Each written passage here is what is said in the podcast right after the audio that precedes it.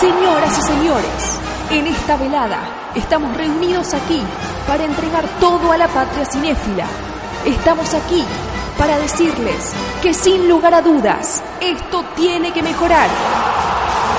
Basta de alegorías, basta de románticos suicidas, basta de cine experimental.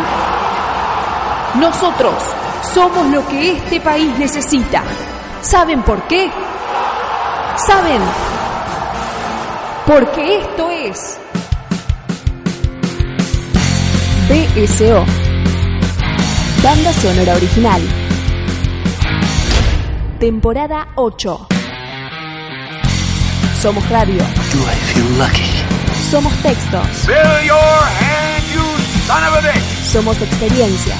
No sequel for you. Somos música. Dodge this. ¿A usted quién le paga? Un señor. ¿Cómo se llama? Pirulo. ¿Pirulo? ¿Pirulo qué más? No sé, todo el mundo le dice Pirulo. ¿Y usted quién es? Somos BSO. Banda Sonora Original.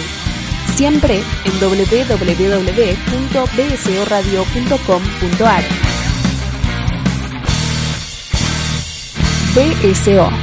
Un beso enorme, enorme para todos. Una promesa que es poco probable cumplir.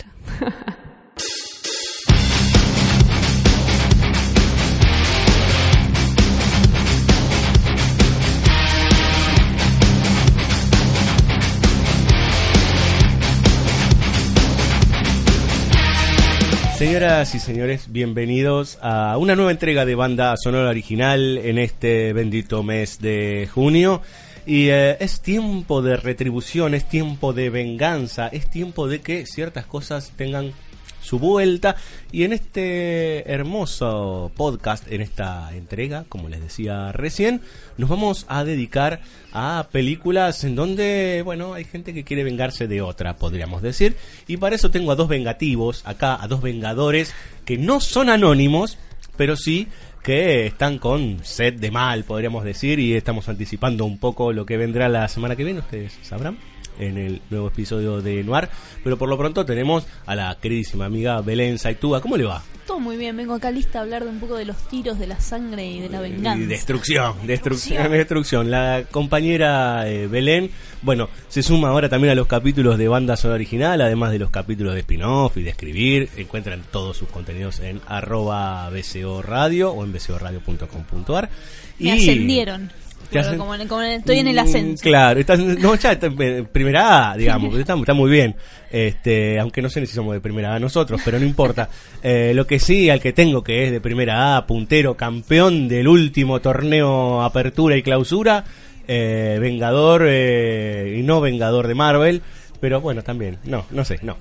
Vengador de Marvel no, pero otro Vengador es el eh, compañero Fabio Damián Villalba. ¿Qué hace Villalba? Eh, muy bien, no sé qué decir a todo lo que dijiste, porque dijiste muchas cosas. Y porque hice justicia.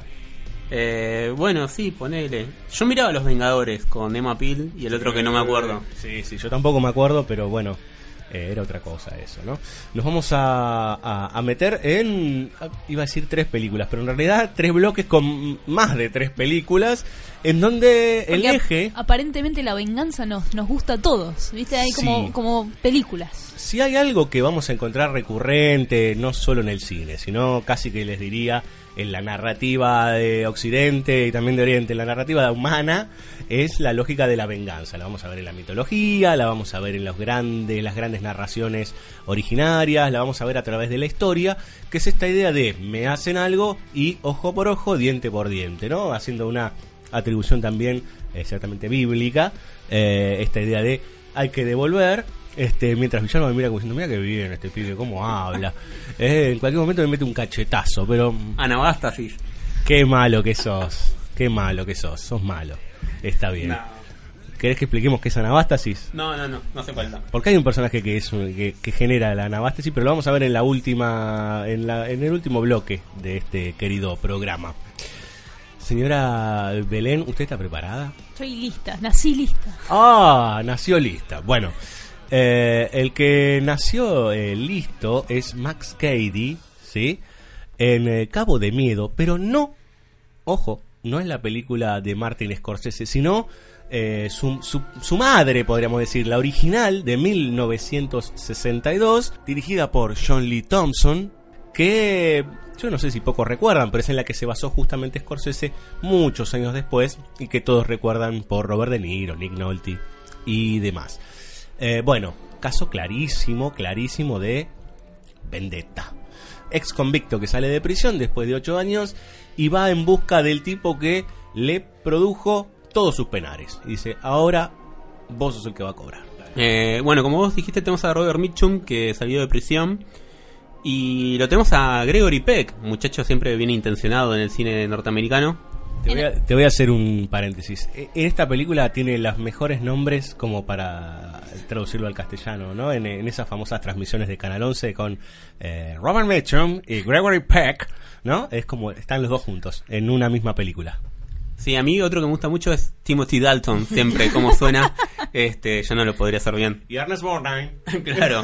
Este, Bien, eh, donde Gregory Peck, en este caso es abogado querellante, en, en un caso que no, no reconstruimos muy bien, pero que no importa, porque lo, lo que importa es que entendemos que Peck es, es el abogado totalmente legalista, como que cumple al pie de la letra todo lo que hay que hacer para sostener esta idea de, de la ley. Claro, no solo lo cumple el pie, al pie de la letra, sino lo cree, digamos, es parte de su centro como persona, creer y, eh, y estar detrás de la ley y hacer justicia a través de las, de las leyes. Claro, totalmente. A tal punto que todo esto surge porque en el pasado Peck fue testigo de un caso de violencia por parte de... Sí, sí, hay algo de, del personaje de Robert Mitchum que después Scorsese hará lo que quiera con él, pero esto de que es espe- especialmente violento con las mujeres, como algo que además eh, Gregory Peck toma como, como si fuera el, el, digamos, el, ¿cómo se llama? El crimen absoluto. Es tremendo, no, no se puede perdonar. Lo imperdonable es haber ejercido violencia hacia, hacia la mujer. Exactamente. Entonces, como Peck lo denunció en el pasado, Mitchum cumple sus ocho años, tantos meses de prisión. Y cuando sale, bueno, está un poquito enojado el muchacho. Estuvo ocho años. Donde todo el tiempo hay una referencia fuera de campo a lo que vivió en la cárcel y lo que tuvo que vivir para sobrevivir. Y donde quiere venganza. Esta venganza se va a dar en la forma de un constante asedio hacia Gregory Peck y su familia. Este, donde obviamente los puntos de mayor tensión van a ser para con la mujer y la hija. Peggy Bowden y Nancy Bowden. Y con los perritos, con el- le mata al Oh, perro, sí, le mata claro. al perro, ¿cómo olvidarlo? Este, igual eso siempre va a ser más grave el conejo de Michael Douglas. Pero bueno, este está bien. Y de una película que veremos al final, ¿no? El tema de matar un perrito. Sí, claro, ¿quién puede matar un perrito? Los Eh, desalmados. Alguien se preguntó, que murió hace poco, eh, ¿quién puede matar un niño? Bueno, hay películas que se preguntan quién puede matar un perro. Claro, entonces eh, Gregory Peck claramente al tener todo este conocimiento legal, sabe que no es mucho lo que puede hacer siempre y cuando Mitchum no meta la pata. Pero bueno, Porque una de las cosas claves que hizo Mitchum durante su estadía en la cárcel es convertirse en abogado. De Claro. repente sale de la cárcel ejerciendo las mismas reglas y entendiendo el mundo donde eh, antes Gregory Peck era el eh, dios, por decirlo de alguna manera. Sí, me parece que también lo que hace la película, que es- va a ser un ejercicio constante, es cómo hay ley para todo. claro. Ley en el sentido de que hay una regulación, hay una norma y hay algo que Gregory Peck se va a aprovechar, es como, bueno, yo te estoy acechando, soy una suerte de stalker, ¿no? Aquí hablamos de esa película hace un tiempo largo, la película de Park Chan-wook, que está todo el tiempo acechando, que está encima, que está ahí viendo qué hacen, ¿no? Como una amenaza constante, pero en realidad, para la ley yo no estoy haciendo nada. Y si vos tomás cartas en el asunto, vos, eh, Gregory Peck, eh, Sam Bowden, junto con tus amigotes policías que me hacen todo lo que me están haciendo para que yo me vaya del pueblo, en realidad los que están en contra de la ley ahora son ustedes. Me parece que hay un juego de trabajo de moral y de ética durante toda la película que tiene que ver con vos como espectador, qué carga le das a lo que le pasa al personaje de Gregory Peck con su familia y qué carga le das al personaje de Max Cady interpretado por Robert Mitchum. Claro, una de las cosas de las que se aprovecha Max Cady es que hay como una especie de punto ciego dentro del, del sistema, que es que vos no podés encarcelar o hacer nada si alguien todavía no hizo nada. Exactamente. Digamos, o sea, como, como esta cosa del precrimen, no podés encarcelar a alguien Hablando de Spielberg. eh, hablando de Spielberg. por algo que no hizo, solo por lo que está pensando, por acciones que, bueno, no son, no son contundentes. Estamos hablando del año 62, aunque parece una película de antes, ¿no? Por muchas de las lógicas, inclusive hasta uno lo puede emparentar con ciertas lógicas del noir, pero más allá de eso, uno se da cuenta que hay algo pregnante en ese hombre y, e inclusive yo les diría que hay algo fantástico en ese personaje. ¿Por qué hay algo fantástico?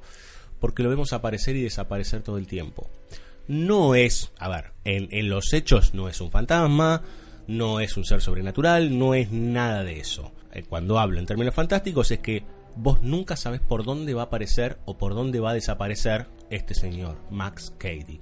Es como una suerte de ente fantasmático, podríamos decir, de un fantasma que se va moviendo, un malévolo obviamente, que se va moviendo y que va recorriendo los espacios, ese pueblo, y que siempre está al borde de, al borde de todo el tiempo, ¿no? Y justamente como decías vos, Belén, está al borde de lo legal. Pero en realidad no, al principio por lo menos, nadie puede probar nada de lo que hace. Ahí está la muerte del perrito, obviamente. Sí, eh, el don de la ubicuidad es una de las características fantásticas de... Pueden venir con Anabasta. bueno, pero ubicu... No puedo decir de nuevo. Ya está, lo dijo este, pura vez. Lo logré. Este, de Max Cady es uno. Y en realidad, este, este capítulo es un poco primo hermano de Cacería Humana, si se quiere, porque es un don que ya habíamos visto en The Hitcher, por ejemplo, donde es esta cuestión de, de la tentación, ¿no? Como la tentación en el desierto y todo, el tiempo te aparece de un lado y tiene algo nuevo para, para hacer que sucumbas. En, ese sentido, el trabajo de Cady eh, va por ese lado en el sentido de, bueno, no me puedes hacer nada, pero todo el tiempo voy a hacer o voy a lograr que te vayas degradando y todo el tiempo se va dando corrimientos dentro del eje moral de, Gregory Peck, ¿no? Donde, bueno, ya en el primer momento de utilizar a la policía como lugar de amigo, ya hay un primer corrimiento, este, y después siempre ir encontrando como irse hacia los márgenes, ¿no? Entonces después el detective privado, después los muchachos en el puerto, le dan una paliza o tratan de darle una, paliza, a Matt Skady. Que, hay algo que a vos como espectador te pone en un lugar incomodísimo porque vos venís viendo la película, sabés que Max Cady es el hombre más horrendo de los hombres dentro de esta, de esta, de esta peli y cuando le están cagando a palo vos tenés una ganas de que lo surtan y no, no, y no, el chabón escapó, el genio, estuvo ocho años metidos en, en la cárcel y bueno, y es capaz de sacarse de encima a cuatro maleantes y te ponen en el mismo lugar en el que Gregory Peck tuvo que accionar. Estoy haciendo algo terrible, sé que lo que hago eh, va a, acabar con el mal, pero igual eh, me tengo que hacer cargo de, las terribles decisiones que tomé. Sí, dos cosas. Uno, esta idea de las habilidades sobrehumanas del personaje de, de Max Cady es algo que también va a retomar después Scorsese, ¿no? Ya casi llevándolo a un nivel de demonio, ¿no? Eh, el personaje de De Niro es el diablo, básicamente. sí, aparte tiene otras características que tienen que ver con la tentación y la lujuria que tienen, se cierra más por Claro, que esto se lleva al final, digamos, ¿no? Cuando ya se explica lo que él le hizo a su ex mujer, cuando él cuenta, cuando narra lo que le hizo a su ex mujer que lo había abandonado, es, estamos hablando del 62, chicos. Digo, es una cosa muy, muy, muy violenta, digamos, ¿no? Aparte puesto con esa puesta en escena y con ese rostro de Gregory Peck, de, ah, de mm, Robert Mitchum es muy fuerte. Pero por otro lado, eh, hablando de las habilidades eh, sobrehumanas, nos vamos a encontrar también con esta y la película que viene con villanos, podríamos decir, que en el fondo son más potentes en muchos sentidos y que tienen muchas más aristas que su contrincante o lo que nosotros entendemos con principio como el héroe, digamos, ¿no? en el caso de esta película, porque lo que vemos de, mm, del personaje de Bowden es un personaje que tiene una línea que recorre, que se va a tener que desviar porque lo que le vino adelante, evidentemente, es Max Cady, digamos, ¿no? Semejante monstruo. Pero yo me, me, quedé, sobre todo, con la idea de cómo esto que decías vos, Belén, de la violencia para con la mujer, se va haciendo cada vez más obvio. Eh, cuando Cady finalmente le dice a, a Bowden eh, lo que yo voy a hacer, no, no le dice, no va a ser a vos, pero tu mujer y tu hija van a tener el peor final. Y ahí es cuando le explica lo que le hizo en el bar, ¿no? Eh, se sienta en el bar y él le ofrece plata, es una cuestión de plata. Le dice, no, esto no es una cuestión de plata. De hecho, tiene plata. En ese momento me parece que es cuando uno dice, ah, bueno, esto puede terminar en cualquier cosa, digamos, y también está este juego con Cady, el mismo Robert Mitchum, como personaje, como actor atractivo, que a uno lo pone en un lugar también ciertamente incómodo. Y vos Robert Mitchum, hombre. Pero Robert Mitchum que está hablando de violar, que está hablando de matar, que está hablando de vejar, que está hablando de cosas muy calientes y muy pesadas, digamos, ¿no? Me da la sensación de que por ahí en términos de puestas formales no, no es tanto eh, el cambio de la transición, no sé cómo puedes verlo un par de años después en Sweet Charity y otras películas que hemos hablado acá, pero sí en términos de, de las mores, como diría un maestro, o de las costumbres, eh, sí te vas dando cuenta de que claramente hay una transición a, a una cuestión mucho más extrema de, la modernidad y de la sexualidad en primer plano, básicamente. Y que eso está en, la parte animal o salvaje de, de Mitchum como personaje. Y en ese sentido, para mí, la, idea de que él pueda, a través de su accionar, hacer que Peck vaya perdiendo rasgos de civilización o civilizatorios, esta cosa de nuevo de irse a los márgenes, y que va a concluir en el barro, porque la, pelea termina como en, un lugar, vamos a decir, del origen, donde bueno, ya está, no hay ningún disfraz legal entre nosotros. O sea, es matar o morir. Volvemos a una idea muy primigenia, pero de fundación de, sociedad de nuevo, Caín y Abel o Rómulo y Remo, ¿no? Como tengo que matarte y tengo que matarte con mis propias manos o con esta piedra o lo que sea. Este, y en ese sentido es bastante terrible porque, bueno, logra llevarte a su nivel este demonio. Este, logra que pierdas todo rasgo que supuestamente nos hace humanos. Sí, hay algo de, del final, de, que él finalmente no lo mata, lo deja y le dice, tipo, bueno, vos te vas a, te vas a pudrir y voy a hacer, voy a efectivizar esto que yo, en lo que yo creía que eran las leyes y demás, y lo voy a retorcer para que aplique a lo que yo quiero, que es hacerte sufrir a vos. Hay algo del, de que de repente lo animal no tiene que ver con la muerte, porque la, la muerte sería darle casi como una, darle libertad a este monstruo, y no, él lo retuerce de tal, de tal forma que no puede dejarlo morir, tiene que hacerlo sufrir para siempre. Sí, yo pensaba y, llevándolo a un, terreno, últimamente me, está pasando un poco esto, Villalba, de, meterme con los, mitos y las leyendas, pero de pensar en, por ejemplo, las lógicas de muchos de los mitos griegos, por ejemplo, en donde generalmente hay una idea de venganza o de retribución o de evolución a partir de ciertas acciones por parte de los dioses y demás, y que ya a partir de eso nunca más se será igual, digamos, nunca será igual. Y en ese sentido me parece que en el momento en que este hombre, eh, Bowden, que es un hombre respetado, recto, que está sobreadaptado hasta podríamos decir, ¿no? Porque es parte de una sociedad que marcha sola, ¿no? El mundo marcha.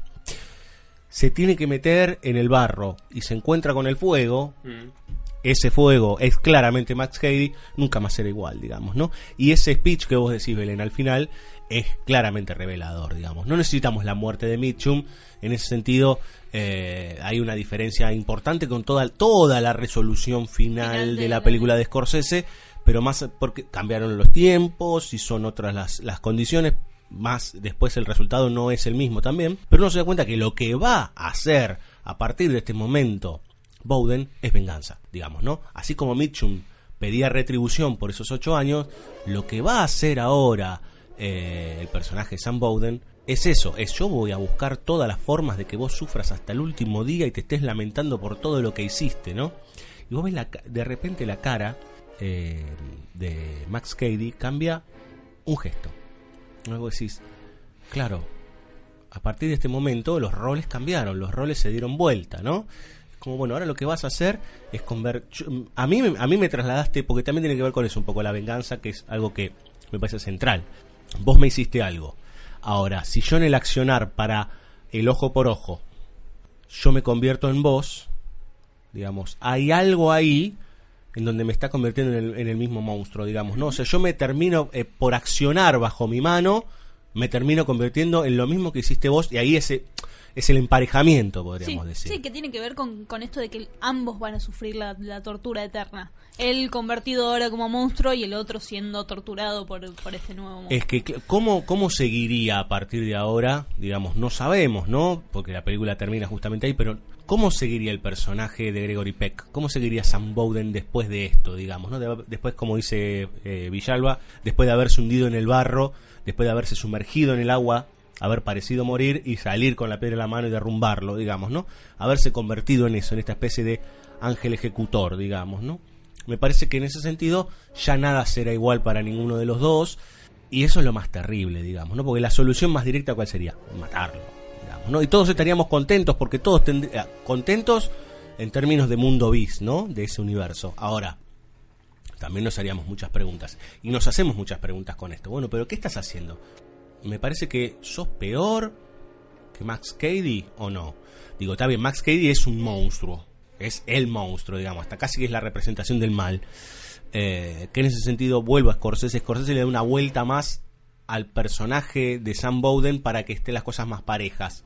Acá no, este es el mal. Entonces, em, me parece que de alguna manera hay una cuestión ahí de tira y afloje moral que es muy rica, digamos. ¿no? Uno sale del cine y dice, bueno, Max Cady va preso. Sí, bueno, pero vos escuchate lo que acaba de decir Bowden. Perdón, hay algo de que la muerte le hubiera dado, como había dicho antes, que la, la muerte le hubiera dado, lo hubiera liberado a Cady, pero a la vez no, nos hubiera liberado a nosotros, mundo, del el mal. Pero él decide dejar el mal en el mundo y encarcelarlo y torturarlo. Ahí, ahí está la vuelta de, de rosca. Sí, el tema es hasta qué punto lo que está haciendo Bowden no tiene que ver un poco con ese Con mal. eso, claro, sí, ¿no? sí, Como hay, cierto carácter transitivo, si querés. Hay algo que se impregnó que más allá de que, bueno, encarcelaste a este cuerpo del mal, pero ¿qué pasa ahora con el, con el abogado, digamos, no? Sí, sí, no es que mató un mal y, y- y nos liberó. No, ahora hay dos males en Bueno, en- hablamos en- con Adrián Smugler hace un tiempo de esta idea de que el mal siempre se corre un poquito más y siempre va tomando otra forma, digamos. Nunca muere, digamos, ¿no? Siempre hay una, una nueva vertiente malévola, podríamos decir.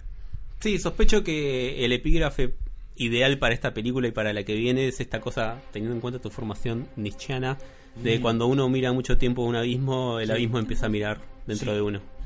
Sí, sí, sí, totalmente. Y hasta inclusive podemos hacer una discusión con la idea del superhombre, digamos, ¿no? Esta idea de más allá del bien y del mal, esta idea de que yo me paro por encima de las estructuras que están y la construcción y de, de social y de las estructuras que nos gobiernan y digo yo voy a hacer esto. Y cuando yo voy a hacer esto tiene que ver con un principio pura y exclusivamente de necesidad individual. A ver, voy para atrás y digo, bueno, pero el tipo le iban a violar y matar a la mujer y a la hija. Entonces, digo, esto es una discusión que la, la escuchamos todos los días, ¿no? Desde prender la televisión como a cualquiera, que me parece que también este tipo de estructuras, este tipo de historias que van directo a la cuestión vengativa de ojo por ojo, justicia por mano propia, como ustedes lo quieran llamar, aunque tiene sus variantes. De hecho, cuando fue el año pasado hablamos justicia por mano propia de Villalba. Sí. Lo que tiene es que toca algo que está muy vivo eh, en las sociedades actuales, digamos, ¿no? El tipo que le afanan por 35 vez y sale con un fierro y los mata a los ladrones, digamos, ¿no? Bueno, nadie hace nada, yo lo hago, digamos. Hay todo un debate ahí, toda una cuestión que tiene que ver con, bueno, vos qué harías en ese momento, ¿no? Y es un quilombo realmente. Es un quilombo, porque uno no puede decir, eh, qué hijo de puta, salió y los mató. Sí, entiendo que sí, pero, digamos, ¿no? Yo no estoy ahí. Yo digo, es muy complejo, es verdaderamente complejo y bajar eh, el martillo fácilmente es cosa de gansos, podríamos decir, ¿no? Es como muy, muy, muy básico. No, sí, obvio. Siempre pienso que un ejemplo muy bueno para esto es Seven. Este, ¿no? Cuando estás en el lugar de Brad Pitt, ¿qué harías? Porque sí, básicamente, o es muy parecido a lo de Gregory Peck, cambiando lo que haya que cambiar, pero estás en un lugar de ética laboral que te indica una forma de conducirte en el mundo, pero cuando las cosas no son como vos pensás o cuando las cosas te tocan a vos, ¿qué pasa? No hay forma de resolverlo hasta que uno esté ahí. Señora Belén, ¿algo más para decir? Nada más, creo. Vayan- que vean la peli que está buenísima. Sí, yo, yo les diría que hagan un lindo ejercicio es ver las dos. No sé si seguidas porque después hay Sí, que tomar Después hay que escucharse un ratito la canción de Superman para, levantar, Claro. para levantar. Las dos y el capítulo de Los Simpsons. Ahí está, el capítulo de Bob Patiño. Vamos a escuchar, uh, bueno, eh, vamos a escuchar los títulos principales, los van- se van a dar cuenta enseguida cuando escuchen. Bernard Herrmann, uno de los más grandes genios que dio la música del siglo XX, con justamente el comienzo de Cabo de Miedo.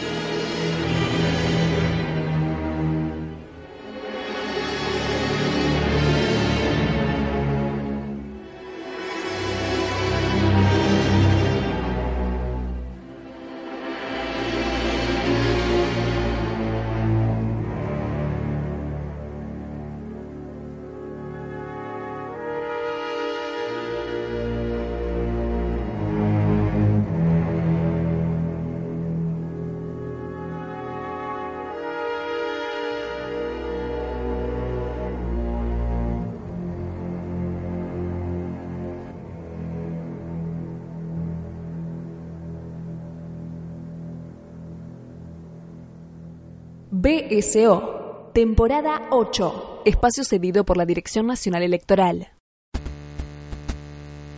¿Cansado del pasado? Vote lista 800. Sara Connor, presidenta. Prometo que tomaré las armas para forjar un futuro mejor. Vote lista 800. Sara Connor. Para que el Skynet no vuelva. Hasta la vista, baby. Otra vez.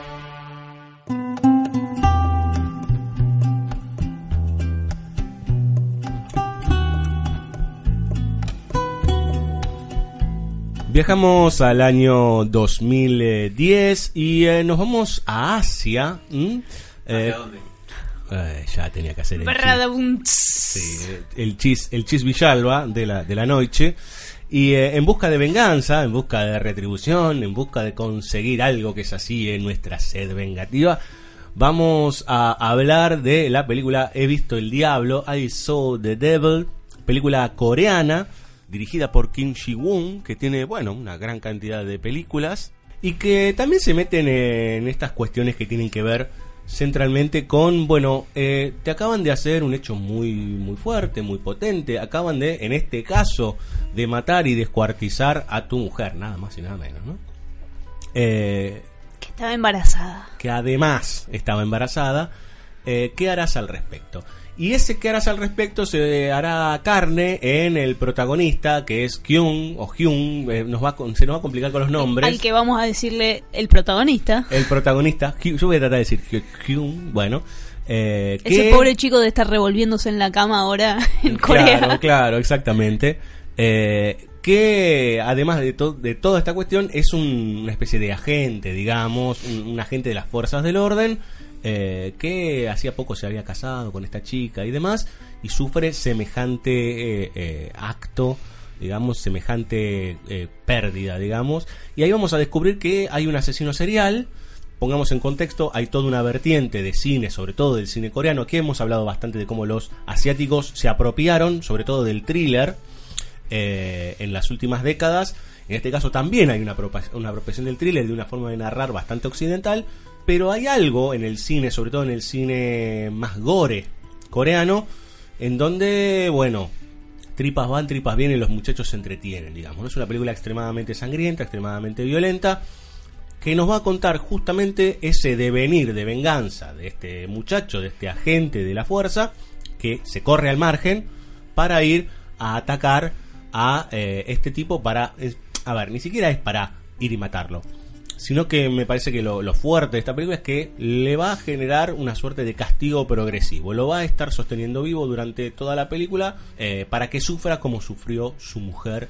Es una película muy tentadora en el término, en sentido que estás viendo y viendo y viendo y viendo y viendo, pero por otro lado me parece que hay algunas cuestiones para discutir puntualmente sobre el protagonista, cómo se desarrolla esta idea de la lógica de la venganza. No sé a usted, Belén, qué, qué le ha pasado. Yo sé que usted me mandó unos WhatsApp como diciendo, estos coreanos, por Dios. Pero, sí, sí, sí, me, mm, me pasó eso. Mi, mi recorrido con la película fue que la, la conseguí, por no decir por qué medios la conseguí, pero la conseguí. Claro, non santos. Y cuando abrí el archivo y le di doble clic y puse la película, dije, uy, dos horitas y media de coreano. A ver, Cirulo, ¿qué es esto? Y después de la primera parte, tipo, la fui viendo y dije, ay, la que, ¿en dónde estoy metida? Ese, esa fue un poco mis, mi primera, mis primeras apreciaciones de la peli. ¿En dónde estoy metida? Se preguntó Yu Yan Claro. cuando arrancó la película. este, sí, para hablar en términos generales, eh, es una película es una película muy atractiva. Yo creo que siempre ver el mal es muy atractivo y que ese es uno de los problemas del mal y es uno de los problemas cuando uno hace una película de estas características, ¿no? Como a, a dónde me estás conduciendo con esto que estás construyendo, básicamente. sí. Y yo creo que, como vos decís, hay un tema con el protagonista, que es este agente, parece como un agente de seguridad privado o algo así, que cuando arranca la peli hay algo muy lindo. Su mujer o su prometida ca- o casada, no me acuerdo, pero bueno, se le queda el auto en medio de la ruta, ¿no? Arrancamos con una ruta, está nevando, y cuando se queda el auto llama a la grúa y después llama a su prometido para contarle, y hay como una cosa muy íntima, que él tiene que irse, está en una misión o algo así, está cuidando a alguien, y tiene que irse al baño para charlar con ella íntimamente y, y le canta una canción.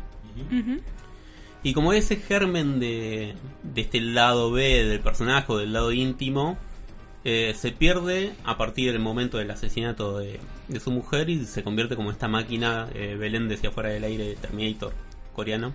Se convierte en esta cosa muy, medio implacable Claro. que, que tiene conciencia de que lo que está haciendo está mal, pero que lo hace igual. Sí, para mí hay algo que está que es muy interesante de la peli que labura que es este fuera de campo, que es la mirada perdida de ella por sobre él. Hay algo de la intimidad que de, estas primeras escenas que vemos que cuando lo vemos perder a, a esta mujer entendemos que no solo pierde, bueno, digamos, al amor de su vida, a su mujer, y qué sé yo, sino pierde la mirada de ella sobre él, pierde la intimidad, pierde todo lo que podría haber sido, digamos, todo lo bueno lo pierde porque ella- ya no está para mirarlo, para observarlo. Vos decís que a partir de la desaparición de ella, él pierde los pocos rasgos de humanidad que tenía, algo por el estilo. Bueno, eso podría ser una explicación con respecto a esas cuestiones, más allá de que ahí hay algo criticable, Villalba. Sí, para mí el problema con respecto a eso es que no hay una transición con respecto a ese estado de situación, sino que eso se da así, siendo un poco malo, se da fuera de campo e- e- esa cuestión de la pérdida porque ya cuando este muchacho le dicen, che, bueno, pues vuelve al trabajo, no sé, como en un mes o algo así, ¿no? Dos o tres meses. Sí, ya Claro. es el Terminator. Ella le dice, no, en dos semanas vuelvo porque ella sabés que se va a ir a embarcar a torturar a, esta a este hombre. Claro, totalmente. Y entonces como que ya está todo muy planificado en su cabeza y ya el primer sospecho, con, con el primer sospechoso ya cruza todas las reglas o todos los límites que podía cruzar. Más allá que después veamos cosas aún más escabrosas y, y en, en términos formales eh, de, de trabajo sobre el cuerpo se puede ir empeorando.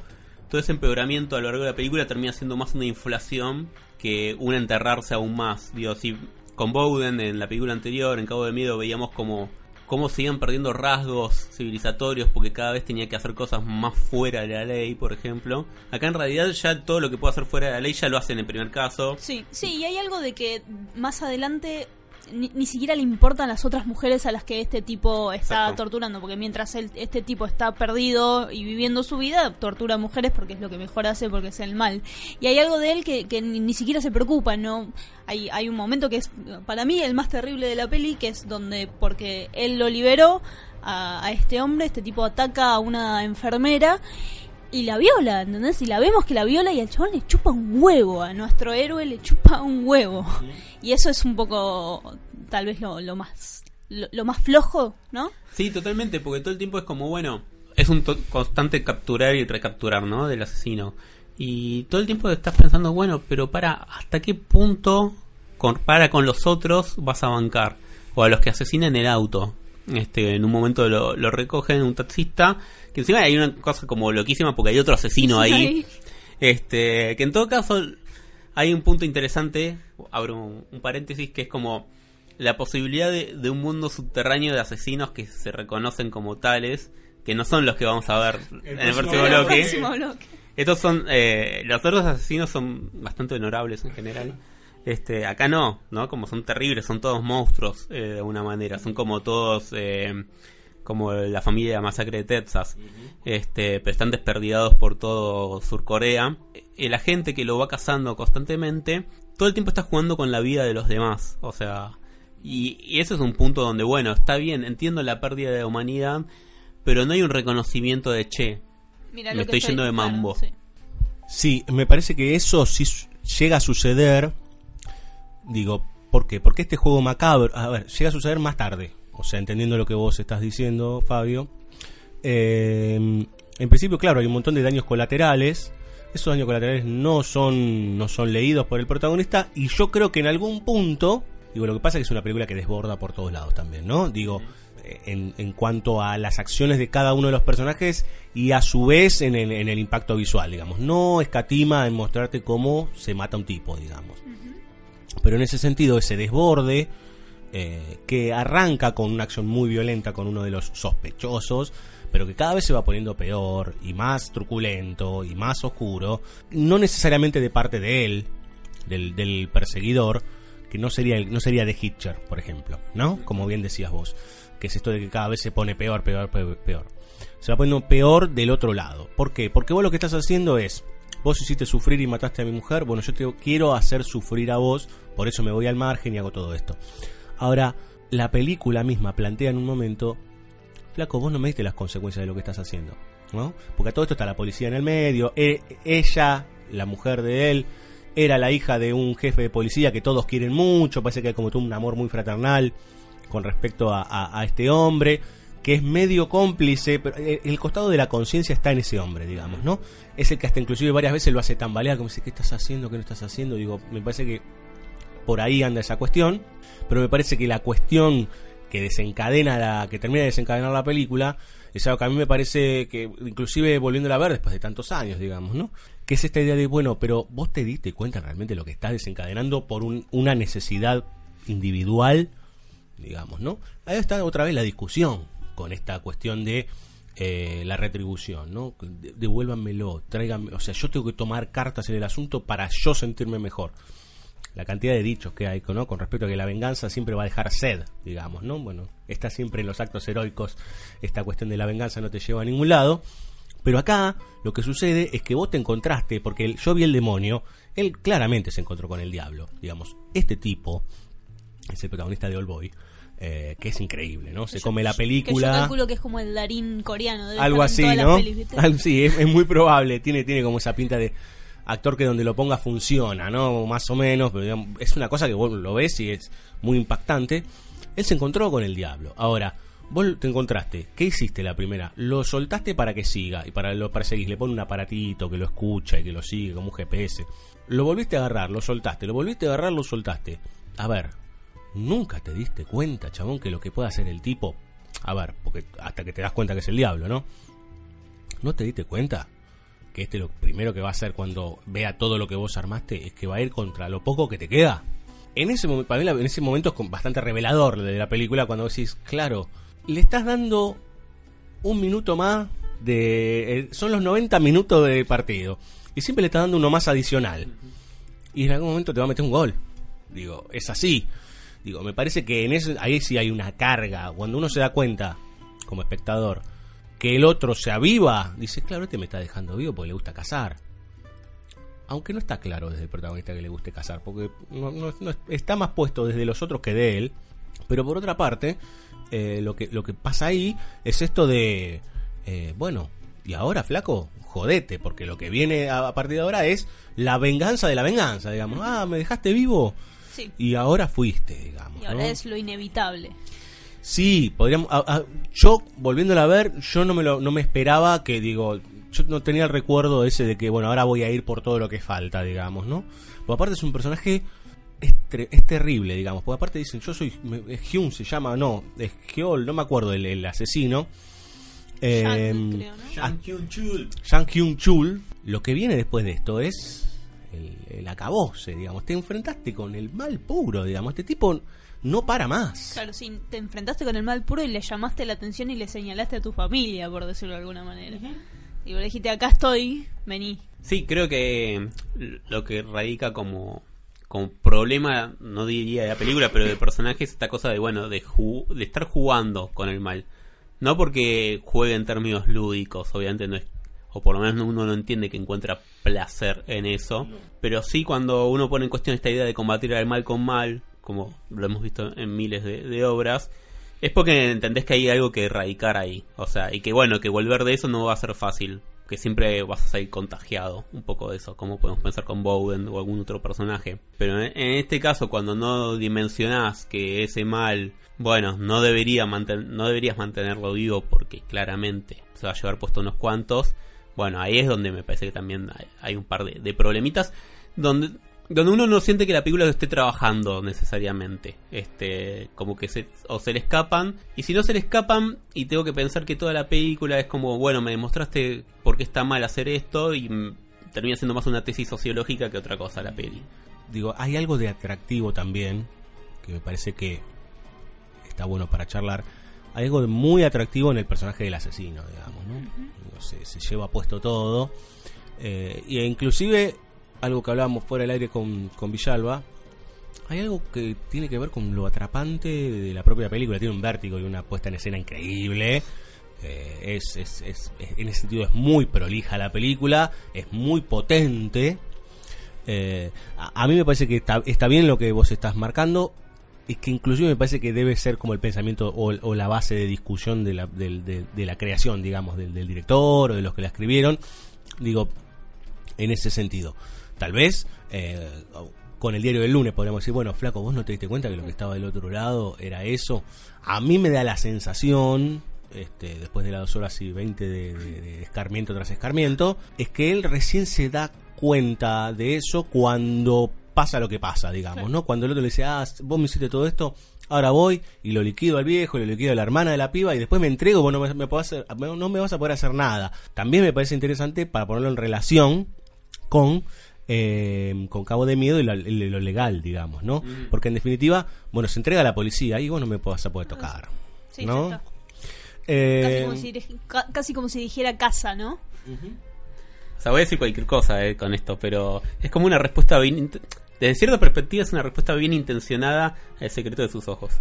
Con, con todo lo mal que, que está bien intencionada, ¿no? Que, con, que conlleva la palabra bien intencionada. Porque, de nuevo, si lo pienso en términos de que no hay tanto desarrollo del protagonista en términos individuo como personaje y, y estos matices, está bien, los pudo haber perdido por lo que ya dijimos, pero digo, al no tener estos detalles, bueno, lo pienso más que es como una forma mecánica de, de demostrarme por qué está mal vengarme.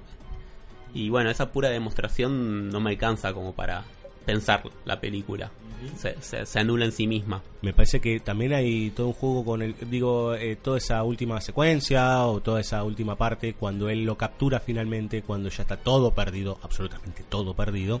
Y hay un acto punitorio hasta para las perillas, digamos, ¿no? Eh, por parte del protagonista que lo ata como si fuese una especie de muñeco y le llama a la familia, digamos, ¿no? O sea, ya es crueldad por crueldad misma, que si la película hubiese terminado ahí, en ese instante era como, bueno, todo lo que me contaste antes está en problemas, digamos, ¿no? Porque en definitiva, vos lo que haces es convertirte en un mero ejecutor.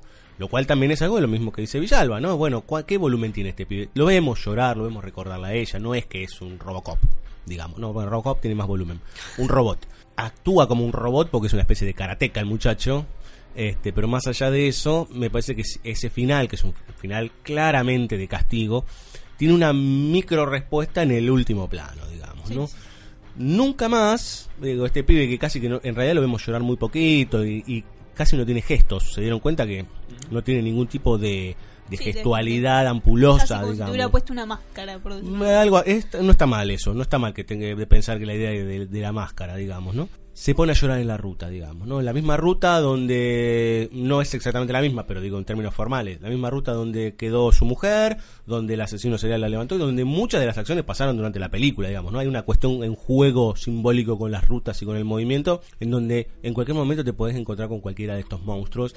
Y yo me pregunto, y esto lo pregunto para ustedes, es si en realidad el protagonista, este Hyun, finalmente se termina convirtiendo o le termina quedando parte de lo que ese demonio le dejó, digamos, ¿no? O sea, de toda ese devenir de torturas, ese devenir de retribución del otro lado y de castigo final, no queda impregnado en él, digamos, y por eso ese llanto final, una suerte de mancha, digamos, o de, o de mm, queda impregnado por toda esa monstruosidad que vivió, digamos.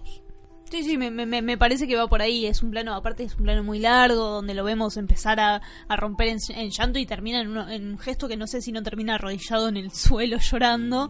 Que me parece que le, que le da la vueltita de rosca a esa escena final, que, que la escena final, digamos, porque lo ata con todo un mecanismo muy inteligente, porque que si él abre la puerta o se mueve, se le cae la guillotina en la cabeza, que hay algo medio del juego del miedo, exactamente.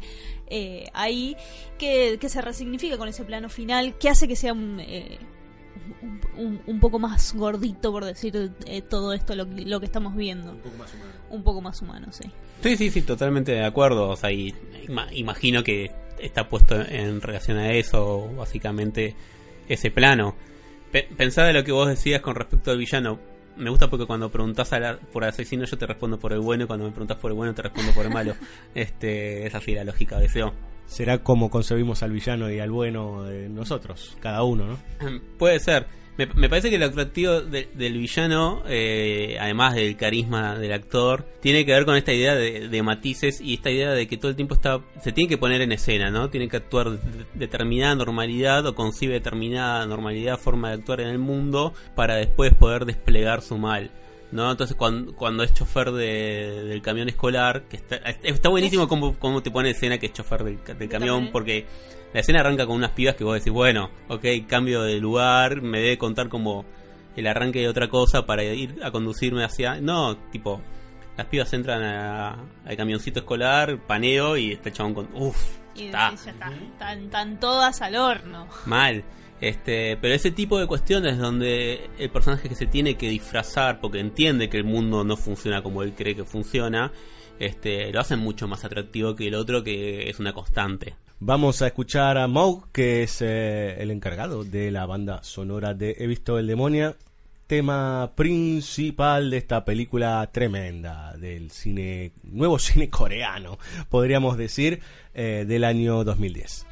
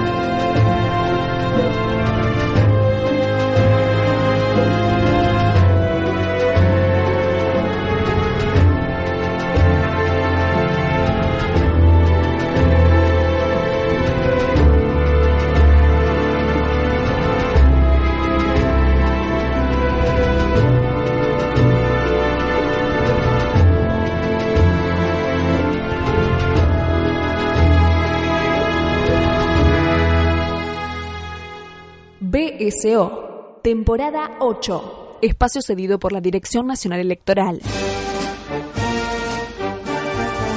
Vote Lista Negra, Anakin Skywalker presidente.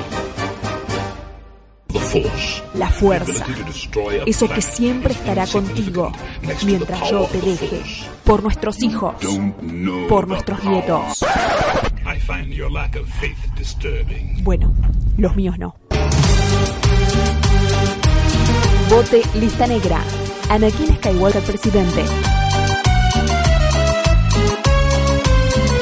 Por una república I must obey my master. en llamas.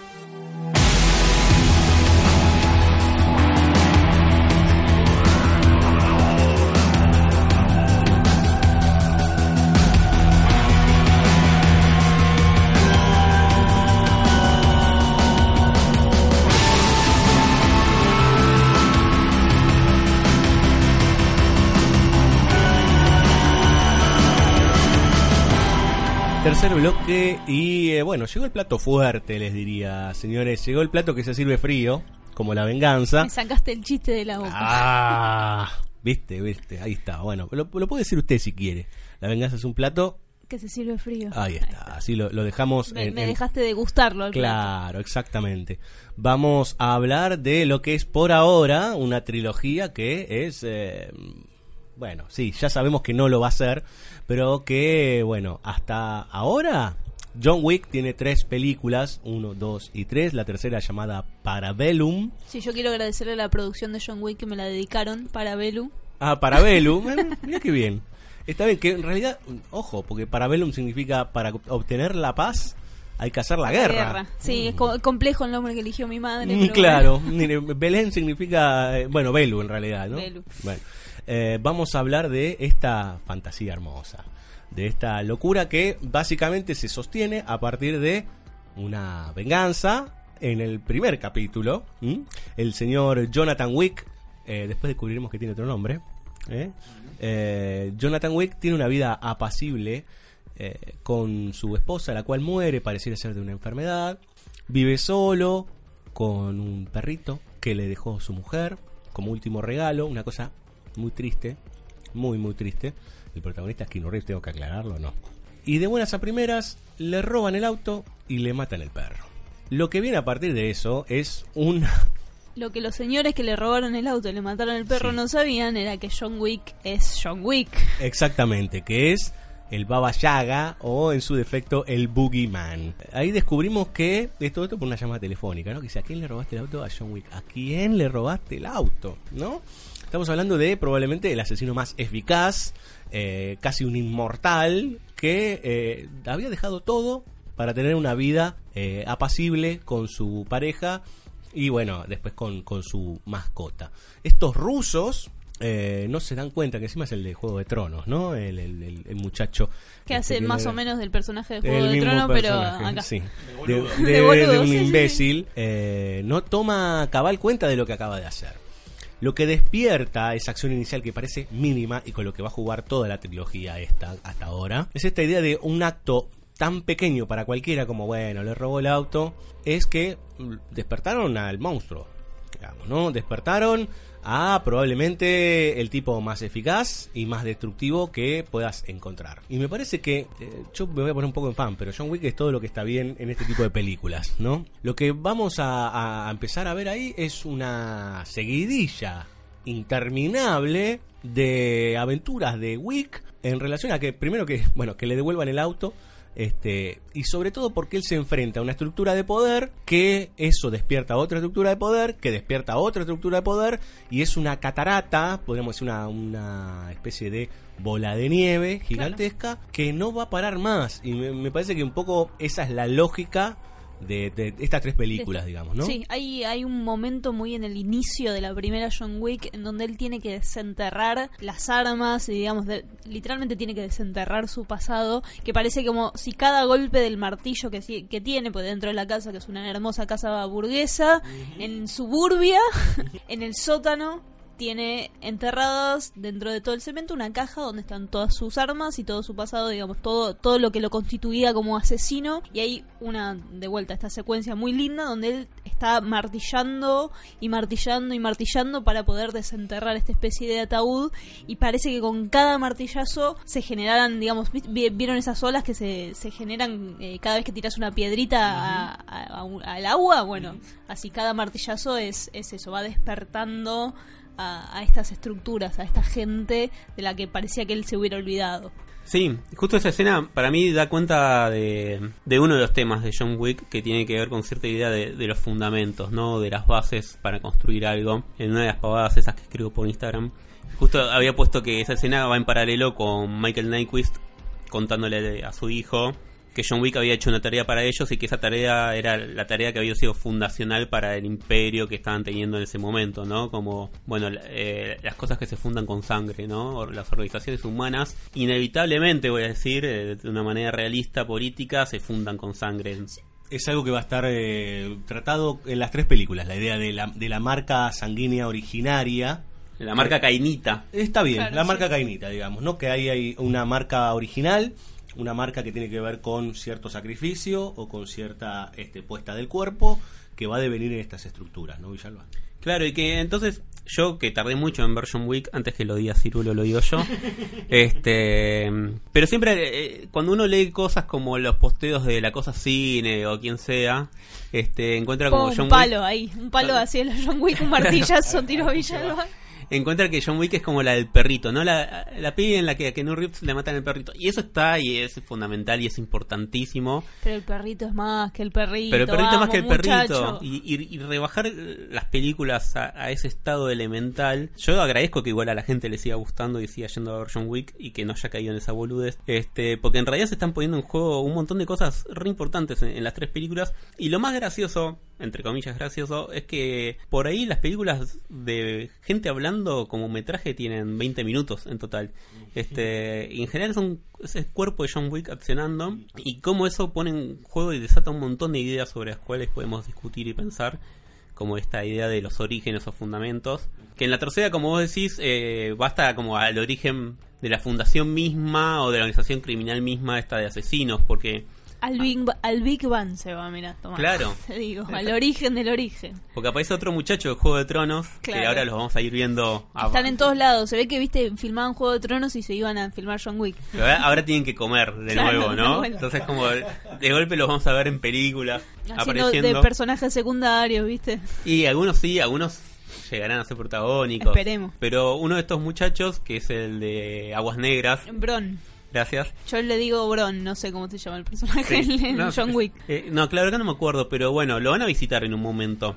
Y el típico villano o villano secundario hace como todo un despliegue de, bueno, ¿sabes de dónde viene la palabra asesino? Y esto que puede parecer una pelotudez como para llenar metraje, en realidad toda la película se está preguntando por el origen de, de esas cosas y Sí, eh, lo que le muestra ese villano en ese momento es la primera moneda, porque todo, digamos, el sistema de asesinos se maneja a partir de unas moneditas que tienen valor solo dentro de ese mundo. Se manejan con estas moneditas que eh, tienen valor solo dentro de este mundo especial y él le muestra en la tercera película que eh, esa es la moneda fundacional, la primera moneda de todas, que tiene que ver con esto de, de- de, bueno, las reglas y las monedas tienen valor porque, bueno, nosotros se los otorgamos, no son nada más que un pedacito de metal. Claro, y además esta idea de, del valor que tienen las acciones que hacemos, ¿no? Y de qué construyen o qué, cómo se despliegan en el mundo. Y esto que, que además está señalando Belén, me parece que está buenísimo pensar que esto recién se da en la tercera película. O sea, el chabón que armó John Wick, este, o estos dos chabones, el guionista y el director, eh, eh, Chad Stahelski, o como se llame, que era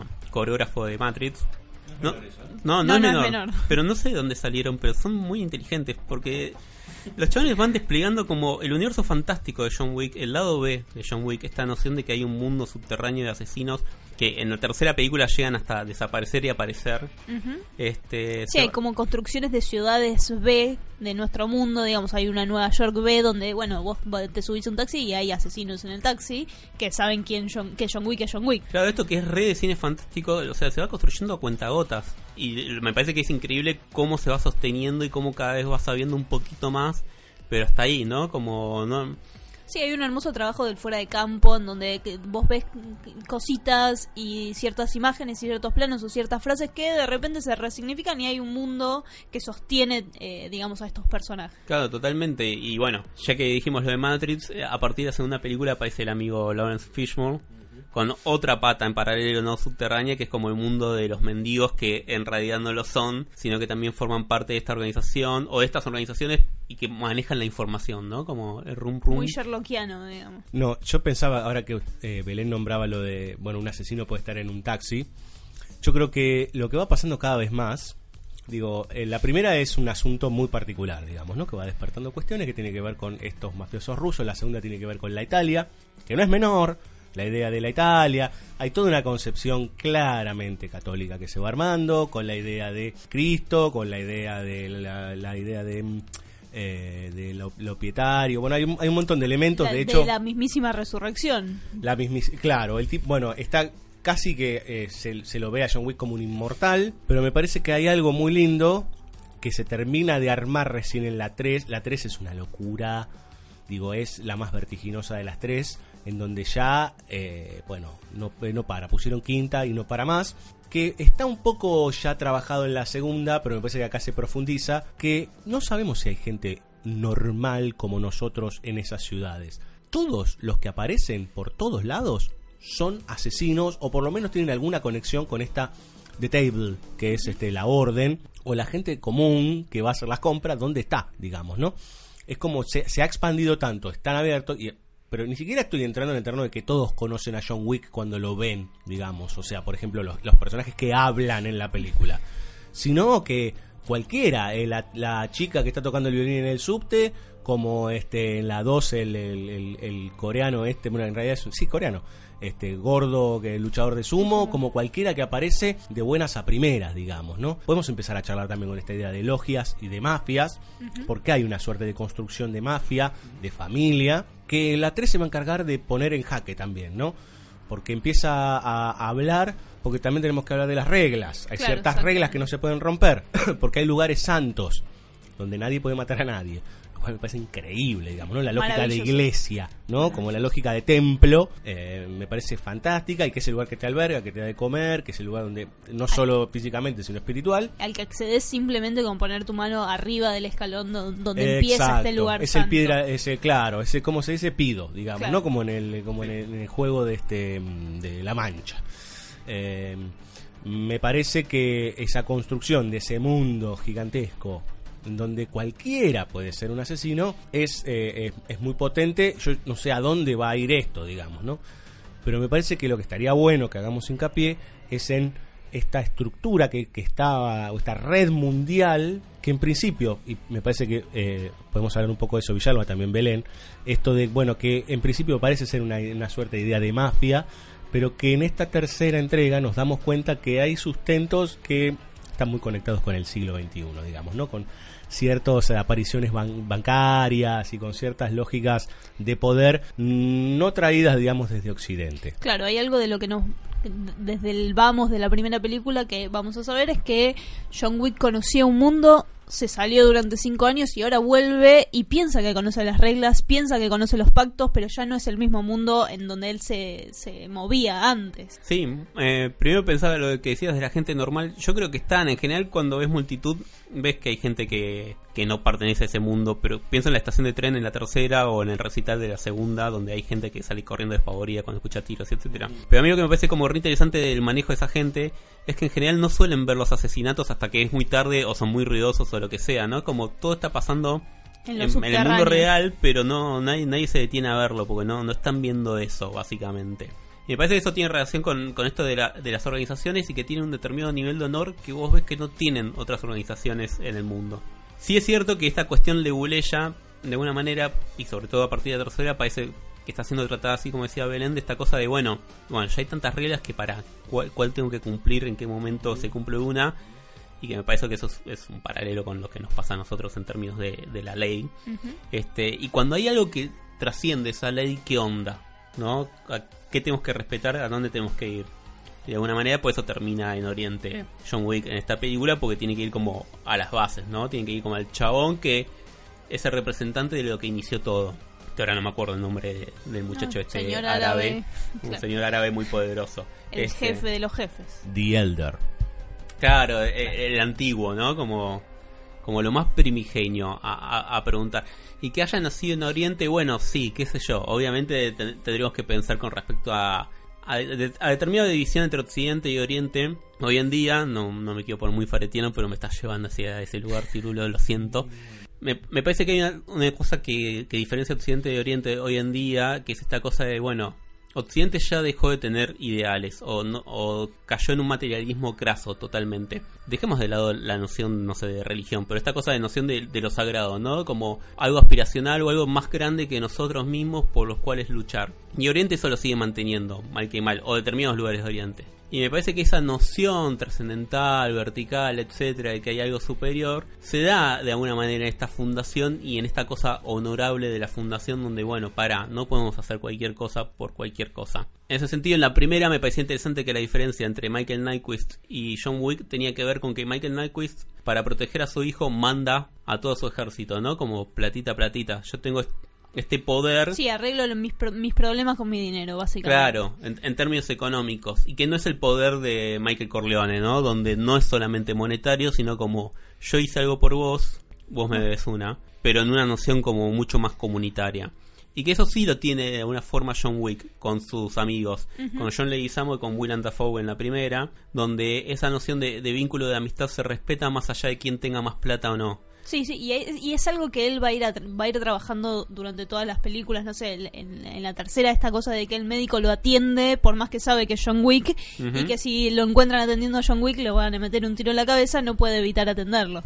Qué gran escena esa, porque le dan, a ver, está el personaje de Winston, que es un personaje importantísimo, que es el, el, el manager del Continental, digamos, ¿no? El Continental New York, que es una suerte de estos santuarios en donde nadie se puede hacer nada, donde se puede habitar, etcétera, etcétera. Eh, Winston, eh, este Winston que le da eh, una hora, porque también está esto, ¿no? Como parece que alguna vez fueron amigos Winston y John Wick, o hay una idea ahí medio padre-hijo, hay algo muy lindo. Que después eso se abre mucho más cuando sabemos que encima John Wick es ruso, Jordani Jovanovic, este, en la tercera. Es una cosa, una locura que cada vez abre más y más y más hasta que un día John Wick mate a Trump, digamos, ¿no? Pero le da esa hora y... Dale, dale un tiempo.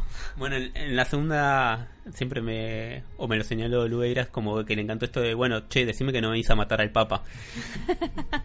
Claro, bueno, eso no se le cruza por la cabeza. Es Eh, que John Wick es peronista, no puede matar al Papa. Claro, John Wick es, claro, totalmente, es una espe- no, iba a decir Bandor, pero no, Bandor no, que es el costado siniestro. En esa, en esa hora y en ese tiempo que es parte de la regla, que es cuando pasa a ser excomulgato, ¿no? Está bien, como excomunicato, eh, que es una excomunión, digamos, ¿no? Lo echan de la iglesia, de alguna manera. Después desacralizan el continental. Exactamente, después de sacralizar- hay toda una, una lógica que tiene que ver con lo, el, el Vaticano, con, con cierta idea, lo cual, en ese sentido, que en definitiva descubramos, tiene dos caras que descubramos al final, y ahora vuelvo a esto, es un excurso. Esto también lo aprendí de Bobby Villalba. Eh, que sepamos que el origen está en el Oriente Medio, porque es el Oriente Medio. En el Oriente Medio es donde nació el cristianismo, de alguna manera. ¿No? Por primera.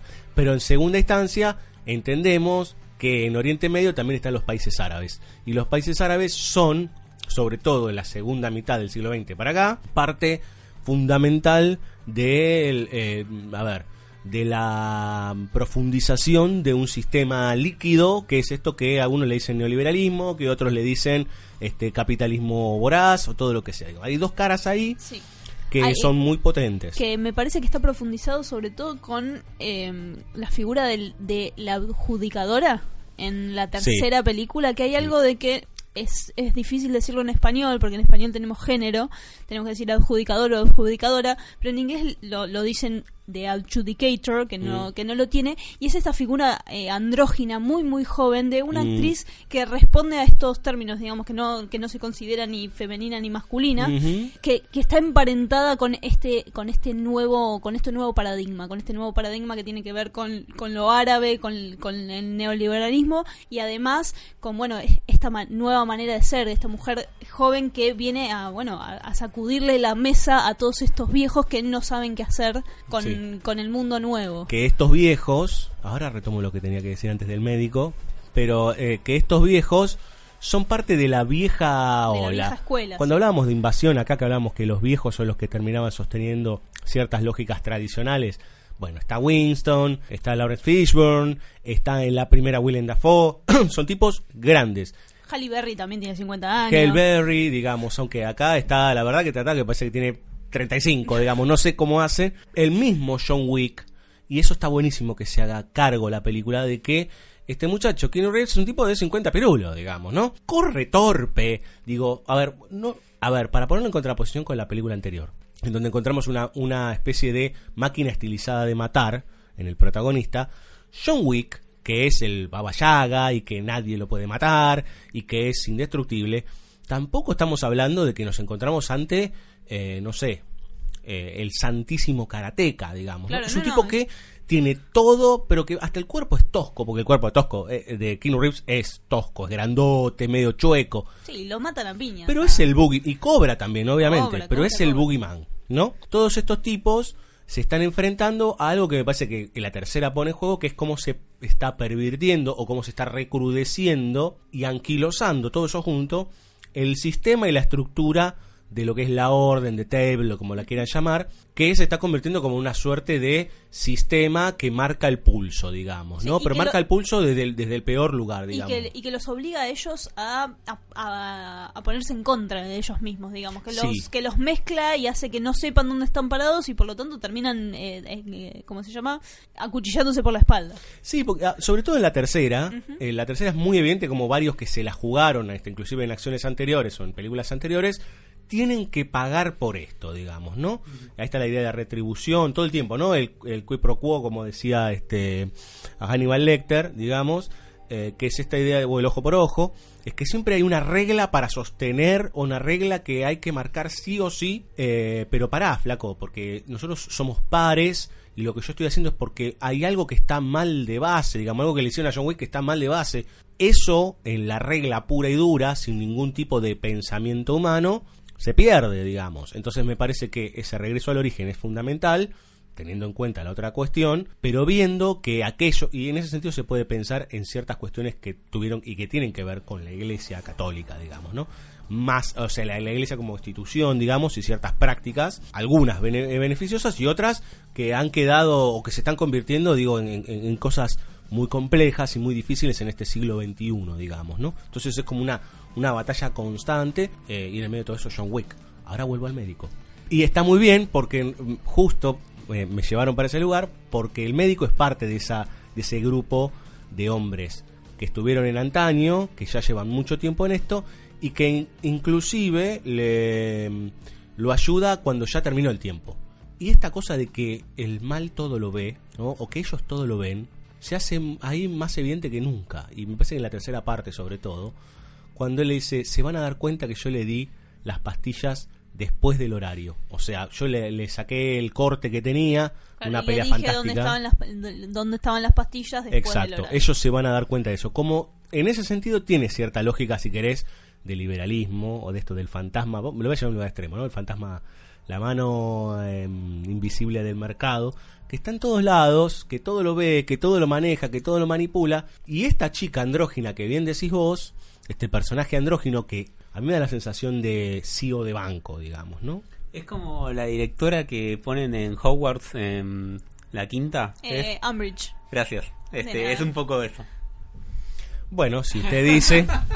yo- El que entendió, entendió. yo Sí, lo yo entendí, no yo, entiendo. lo ahí comparto. Yo no entiendo un cazzo de, de, de Harry Potter, pero eh, ma- más allá de eso, yo no sé si estoy tan eh, si estoy errado o no con lo que estoy diciendo. Digo que toda esta especie de, de- de lógica de hermandad se va cayendo, o por lo menos se van mostrando las caretas, digamos, ¿no? De algo que parece, inclusive, cuando se habla de asesino y del origen, de assassin y demás, y que viene de Oriente la palabra assassin y qué sé yo, y bueno, hay un origen israelita, hay un origen árabe, bla, bla, bla, bla. bla este como que todo eso parece haberse eh, degradado o por lo menos que ha quedado en un estado mecanizado lo cual es bastante interesante esto como de repente si los asesinos tienen una función y tienen misiones ahora qué pasa con esto porque básicamente todo se sostiene en pedir hacer cobrar o pagar digamos no se, se entiende a dónde voy Bueno, como diría Robin John Blake em, de Dark Knight Rises, a veces las leyes son como grilletes, ¿no? Como, bueno, y cuando tenés que hacer algo que está por fuera de eso, ¿qué onda? Es lo que decías de Winston dándole una hora más, o dándole una hora.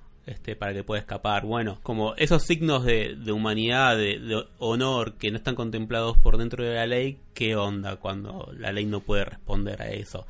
Y sí, claramente, como una institución cerrada y, y muy férrea, eh, se van quilosando inevitablemente. Y es, pero es que esa elite va a necesitar una, re- una renovación. No pienso, no creo que John Wick, no sé, no sé qué puede venir en la 4. Pero no, no me la imagino eh, yendo como una renovación en términos como parece estar haciendo Star Wars. Pero de alguna manera sí va a haber un, imagino un cierre de determinadas costumbres o determinadas cuestiones de lo que es The Table. Ken Reeves sigue siendo el Mesías, básicamente. Así como Morgan Freeman es Dios. Este, Claro, Keanu Reeves es el Mesías, ahora está, ahora está más peludo, viste, le da más el perfil. Sí, sí, est- estoy de acuerdo en que en realidad esto que le pasó a John Wick puede terminar derivando en algo que vaya a modificar las reglas de, de su universo. Eh, ¿Vamos a escuchar música o tenemos que, o, o alabamos, seguimos alabando a esta hermosura? De, No, porque, a ver, vamos No a hablamos ni un poquito de que las escenas de acción están todas buenísimas y están todas Sí. increíbles porque Sí. este muchacho era, como había dicho Villalba, eh, coreógrafo de, De Matrix, de la Matrix y, de, y doble de riesgo. Entonces, si alguien que la tiene clara para filmar estas escenas, es Sí, es increíble cómo se van complejizando. Es increíble. Ya esta No última. hablamos del caballo. Bueno, eso está buenísimo, la idea de, de meter eh, elementos completamente anormales dentro de, digo, Nueva York. Aparte de lo que me parece muy piola es como cómo se va cada vez haciendo, se va recrudeciendo más. Digo, aparte entendiendo las épocas en que estamos. Digo, la violencia es extrema. Ahora, hay un momento que, y eh, también lo podemos eh, profundizar, hay un momento que aparece una imagen de Buster Keaton. Y me parece que en ese sentido, pensando en que hoy cualquiera, a ver, cualquiera que consume cine, eh, arte, cinema, cinema, arte, que no está mal, que dice, esa mierda de acción, esa película de Hollywood y todo eso, estará lleno de mierda las películas de Hollywood, pero estas películas lo que hacen, puntualmente, yo diría John Wick y las misiones imposibles, es traer algo que bueno que mm, otra vez vuelvo parezco el payaso barricada pero es como el capital se fue comiendo y convirtiendo en puro popcorn que es el cine de acción el cine de aventura eh, el cine de héroes. John Wick claramente es un héroe y que tiene una cantidad de facetas impresionantes eh, lo más increíble encima que confía plenamente en el cuerpo no y, y se, como bien decía Fabio es esta idea de hay poco explicado o de menos a más se va explicando, pero en ese de menos a más vos vas entendiendo que lo que está alrededor es una estructura gigantesca que no sabemos cómo puede terminar, digamos, ¿no? Una película que termina con yo estoy caliente, John Wick, y vos, con- eh, vos estás caliente, yeah, digo, ¿no? Con el guía que lo podemos decir todos, es que esta acción que es, aparte ya, creo que había un artículo por ahí dando vueltas de Variety o algo así que dice, eh, John Wick es una de las películas con más muertes en la historia del cine. Eh, es que sí, digamos, ¿no? Es- sentido. aparte el, trabajo qué de honor coreografía. ser el extra al que mate John Wick. Pero aparte, eh, eh, Keanu Reeves eh, se nota que está en muchas de esas escenas, digamos, él poniendo el cuerpo, él bancando, digo, las, las escenas de cuerpo a cuerpo es él, Sí. digamos, ¿no? Y, y vos decís, bueno, ojo viejo, este, este tipo lo que está haciendo es traer algo que, si quieren, no porque sea malo per se, sino porque en el abuso todo termina siendo un, un problema, el, el digital se comió, digamos, ¿no? Cualquiera la puede leer, mira esta pavada, esta estupidez sobre un tipo que le mataron el perrito, como dice también Fabio, este de, bueno, un boludo que le mataron el perrito, este, y sale a matar gente. Sí, bueno, pero, digamos, ¿no? Me parece que en esa idea fundamental es donde de repente con algo tan mínimo o tan individual, si quieren, este, porque ni siquiera le mataron a la mujer. Le afanaron un auto y le mataron el perro que le regaló. Y él lo dice. Y inclusive en la 3 hay un chistecito, ¿no? Pues dice, él, él le disparó a mi perro. Te entiendo, ¿no? Este, todo el cine se cagó de risa cuando lo estaba viendo yo. Y es una risita como también de, yo entiendo Yo lo que también estás entiendo. diciendo. Sí, me hiciste acordar dos cosas eh, con respecto a esto que dijiste. Una es con respecto a la risa que cuando arranca John Wick 3 y la estaba viendo en el cine, una persona de, de la fila se empezó a reír como maníaca y por, de las muertes, de cómo John Wick mataba en la biblioteca, ¿no? Era como, ¿qué estás mirando? ¿no? Claro. O sea, cuando te estás cagando de risa de eso, ¿qué, ¿qué es lo que estás viendo? Porque es como... Sí, te puede dar un ataque porque te acordaste de un chiste que te Pero contaron no hace creo. dos horas, pero nada, lamentable. Este, y después cuando decías lo de Buster Keaton, sí, claro, me, me había olvidado de Zapata, que tiene que ver también con la idea del origen, que es las credenciales que muestra John Wick como película, en general están, están muy bien elegidas. Hay toda una idea cinéfila alrededor de la fisicidad en el cine de Buster Keaton, ¿no? Como esta cosa del chabón que resolvía todo increíblemente Claro, si bien. hay algo casi de- documental de ver la película de, de Buster Keaton, de decir, bueno, si él está haciendo esto posta. Claro, totalmente. Pero me parece que es más importante la, la otra idea detrás de eso, que es esta idea de- del personaje de Buster Keaton siempre como una voluntad objetivada, ¿no? Como esta cosa del chabón que persevera, persevera, como en Sherlock Jr. o- Claro. o, lo que sea, que, que va adelante este, y que pone el cuerpo. Y, y me parece que eso es lo importante en John Wick. No tanto si. Que es importante que el truco lo haya hecho él, sí, claro. Pero me parece que es importante la idea que está detrás del truco. Es que me parece que en realidad es importante que sea él porque la idea, porque sostiene una idea, digamos, ¿no? Eh, a ver, estamos en, en una era en donde ni- no, no hay más extras, casi, digamos, ¿no? O sea, hay pocos extras y... Hay pocos extras y mucha gente detrás de las computadoras haciendo. Exactamente, habrá computadora en esta película claramente, Seguro, digamos, sí. ¿no? Eh, Lo, lo dice el anteúltimo plano de esta película. Ahora, el 80% es cuerpo puesto, digamos, ¿no? Ese y, y aparte confiar en eso. Hay algo también entendiendo, ¿sabes qué? El, el mundo del videojuego.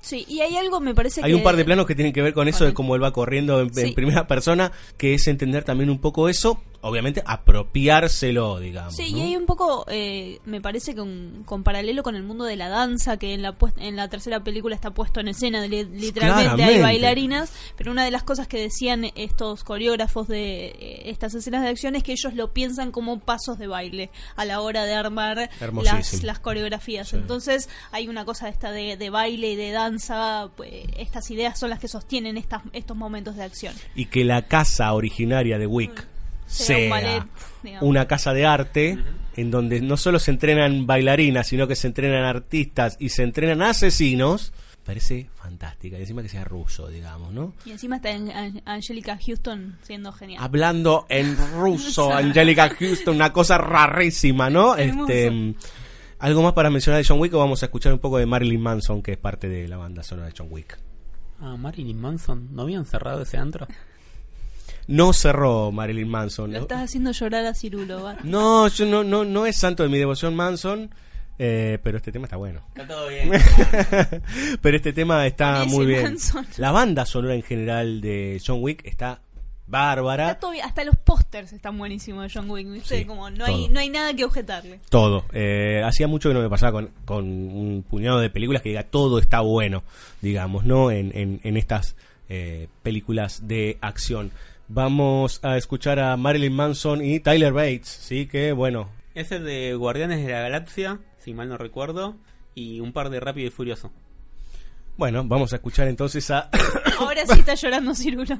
no, no, no, yo- no, con Guardianes no. Rápido y Furioso es la otra saga en la que está todo bien. Eso dice Villalba. Ya haremos un especial solamente, solamente de Rápido y Furioso, que va a estar eh, Villalba y Villalba Bis. O sea, él debatiendo consigo mismo eh, sobre eh, las películas de Vin Diesel. No, mentira, lo vamos a hacer seguramente. Eh, también para entender otra beta del cine de acción y aventuras. Killing Strangers es el título de esta canción. Bueno, nada mejor que, que este título, ¿no? Matando extraños de parte de John Wick o de Joran Stanovich. Este, para todos ustedes vean esta trilogía impresionante. Marilyn Manson y Tyler Bates.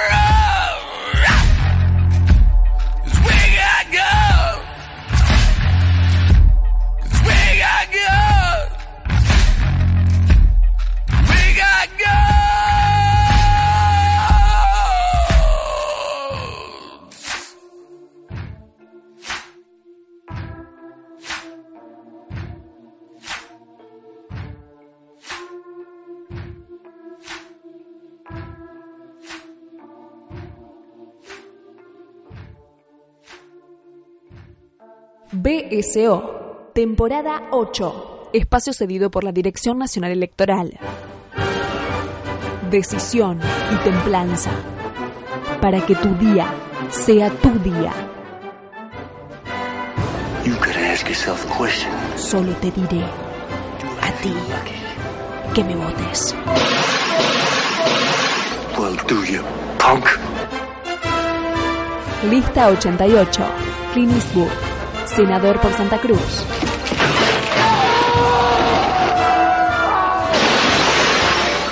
Por una nación de armas tomar.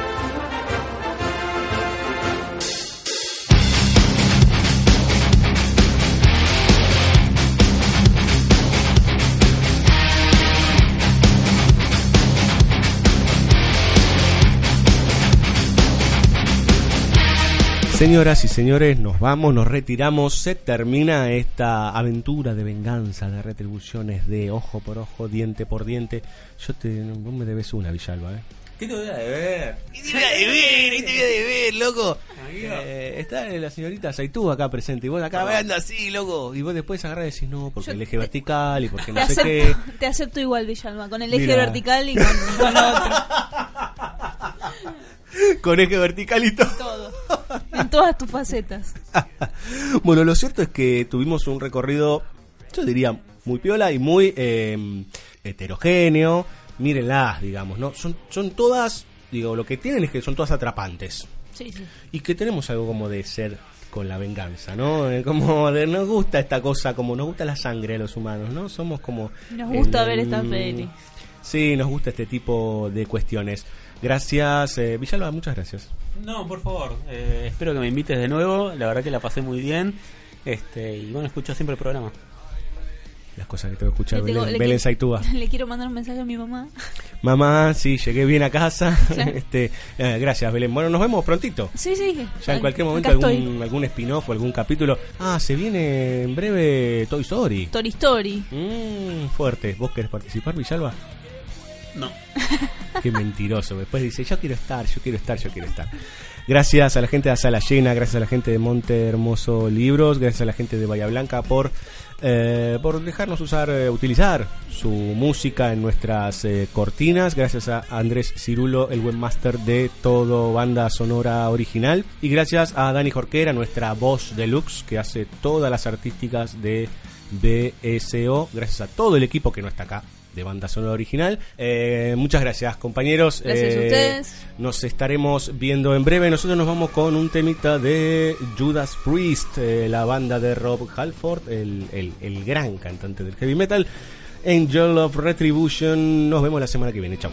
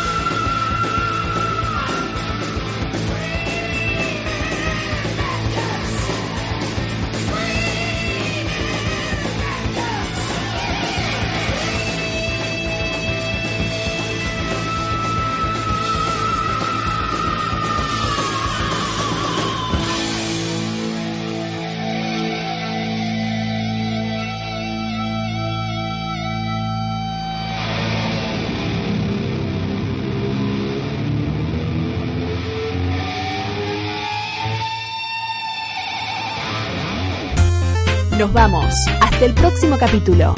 No prometemos nada especial ni nada sustancial. Con suerte, otro rato de pocas certezas. Seguinos en www.bsoradio.com.ar y también en Facebook, Twitter, Evox, Spotify y Mixcloud. BSO, temporada 8.